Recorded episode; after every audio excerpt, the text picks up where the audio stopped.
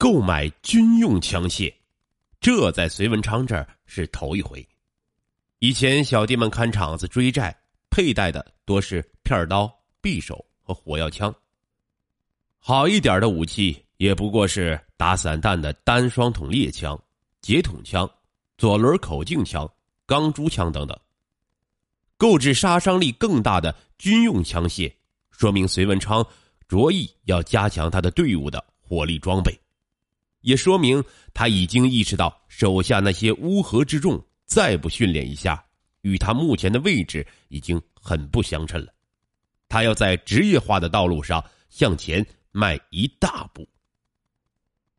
他给成都的朋友打过电话，与那边商定了好，携带四万元现金，购买五支手枪，八千元一支。依照文昌的吩咐，没用公司的车，调用了邱六的。桑塔纳，郝四开车，郝四是隋文昌的私人司机，兼为隋文昌管账。二弟宋亚平为隋文昌张罗大小事情，他们两个是隋文昌的左右手。这次派他俩一起前来，足见隋文昌对此事的重视。宜宾到成都走高速公路，两地相距三百公里。他们的车刚进成都地界，就有人给二弟的手机上打了电话。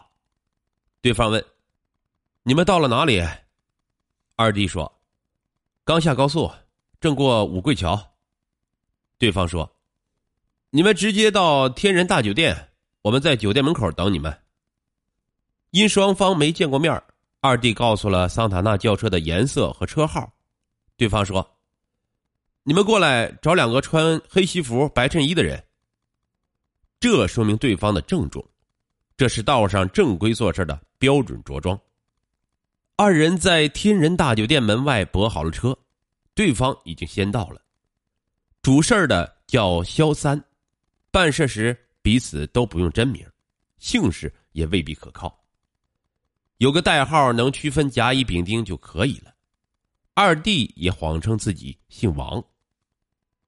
四人在酒店的茶厅里坐了坐，二弟问：“货办好了吗？”肖三说：“货没问题。”二弟想了想，因文昌有过交代，见面不用多说，一手交钱一手拿货，不过货要检验一下。二弟问：“货在哪里？”肖七没有说话，另一个人提着布袋子蹲在地上。肖七示意了一下，说：“我家大哥吩咐一切按照规矩。”二弟本想周旋一下，在茶厅里检验枪不大方便，他打算开一下房间，带肖三到房间里再成交。话没出口，郝四先问：“几件？”对方没说话，伸出一个巴掌，把五个手指头出齐了。二弟就有些气。出来办事儿有主有从，他没表态，郝四却越俎代庖了。再说什么已经来不及了。郝四已把装枪的布包接过来，提了提，沉甸甸的递给了宋亚平。二弟无奈，只好拿出现金，四叠戳的齐齐整整的推了过去。这边没有验枪，那边也没有验款。肖三看了看，便装进了手包，而后。起身，拱手告辞。按说这个事情也应该这个办法，贩枪不是闹着玩真被外人瞧见，打个幺幺零，大家便吃不了兜着走。关键是对方没容他们登记房间，就匆匆办了事儿，他们一点缓和的余地都没有。等开了房间，两人迫不及待拆开包检查，这才松了口气。里边确实装着五支仿六四式军用手枪，每条枪里装有五发子弹。所谓仿六四枪，是指枪的主体为兵工厂制造的军枪原件，枪膛里有来复线，但枪身上部分零件是后配的。这一类枪打制式子弹，杀伤力与真枪没有多少区别。尽管程序上有些毛病。但事情办的没大纰漏。晚上，二人把枪在房间里藏好，到酒楼的夜总会消遣到后半夜。第二天中午打道回了宜宾。下午三点，桑塔纳轿车回到宜宾市郊，二弟喊郝四找个僻静的地方停车。郝四不明白他的意思，把车停在象鼻山附近。二弟说：“再向前开，开到山脚底下，我要试一下枪。”前边青山碧水，周围静悄悄的，没一个人影。二弟装好子弹，每枪打了一发，验证三支枪是好枪，一支保险有些毛病，摆弄摆弄，嗯，还能用。另一支不知何故没有打响。二弟抱怨：“你看看，这怎么回事嘛？五条枪有一条哑巴。”好事说：“我看看啥。”哑巴也没啥子办法嘛。二弟说：“你不该接他们的包包，你不接，我就想办法调他们到房间去。”郝四说：“到房间也只能看个皮毛，又不能试枪。”二弟听他这样讲，不再冒火，说道：“那条坏枪先别告诉昌哥，我拿回去修好，不要让昌哥着急。”郝四表示同意。进了宜宾城区。两人便给昌哥打电话，文昌是十分高兴。文昌正在旭府宾馆，要他们到宾馆幺二零八房间直接见他们。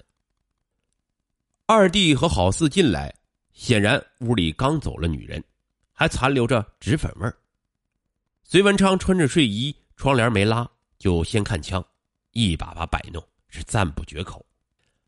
二弟讲了买枪的经过，隐瞒了验枪一节。以免文昌怪他办事不力。郝四嘴快，两条枪有毛病都讲出来了。文昌一听，立即变了脸色，哼一声骂：“派你们两个办事儿，还办不妥当！五条枪拿来两个废品。”二弟被骂得脸红，心里怨恨郝四，不再言语。郝四也不说话。文昌心情不快，当即就要给成都打电话。拨了一半号码又停住，就问二弟：“那枪能修吗？”二弟说：“没大毛病，修修就好。”文昌就拍给他：“这事你办。”然后又问：“哪家枪好使？”二弟挑出一把递给了文昌。隋文昌把最好用的手枪留下，同时留了六发子弹，其余的枪全部交给二弟，由他来管理。二弟回到家，背着老婆和女儿，把枪锁在柜子里。隋文昌买枪当然是要用的，不久他就利用一些机会把风声吹了出去。于是社会上有了说法：隋文昌从外地购买了十万元的货物军火，那些东西是不吃素的。杨猛手下一个小弟在南岸红缨歌厅与王新恒手下的人发生了冲突。隋文昌立刻打电话给二弟，要他把枪通通拿出来，再喊上娃，全都过去。二弟照大哥的安排，打电话把城里的小弟召集起来，把仿六四式手枪发给杨威、杨猛等几员大将。他们赶到红缨酒吧时，对方已经望风而逃。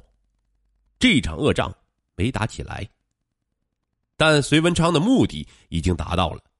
他购置的军用手枪在圈子里亮了出来，自然会形成他的威慑作用。